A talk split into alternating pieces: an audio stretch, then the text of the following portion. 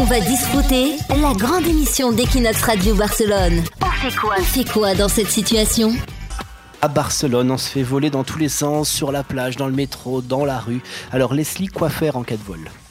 Eh bien, tout d'abord, il faut bloquer sa carte bancaire hein, si on nous a volé le portefeuille. Donc, c'est possible depuis l'application de sa banque ou sinon, il faut appeler.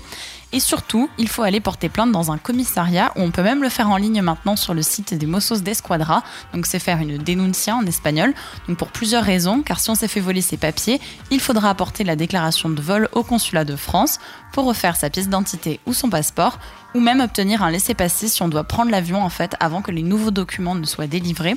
La déclaration de vol peut aussi servir pour certaines banques ou assurances.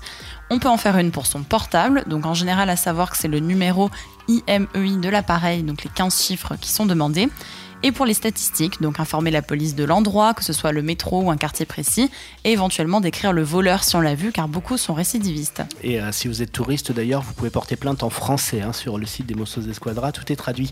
Est-ce que ça arrive qu'on retrouve les affaires, Leslie, qu'on nous a volées? Alors oui, il y a de l'espoir de retrouver son portefeuille notamment avec tous les papiers à l'intérieur, car souvent, après avoir pris l'argent liquide, les voleurs les jettent dans une poubelle ou même par terre à la sortie des stations de métro. Et le portable, ça arrive aussi, la police parfois fait des perquisitions euh, chez des voleurs et retrouvent de nombreux euh, objets volés.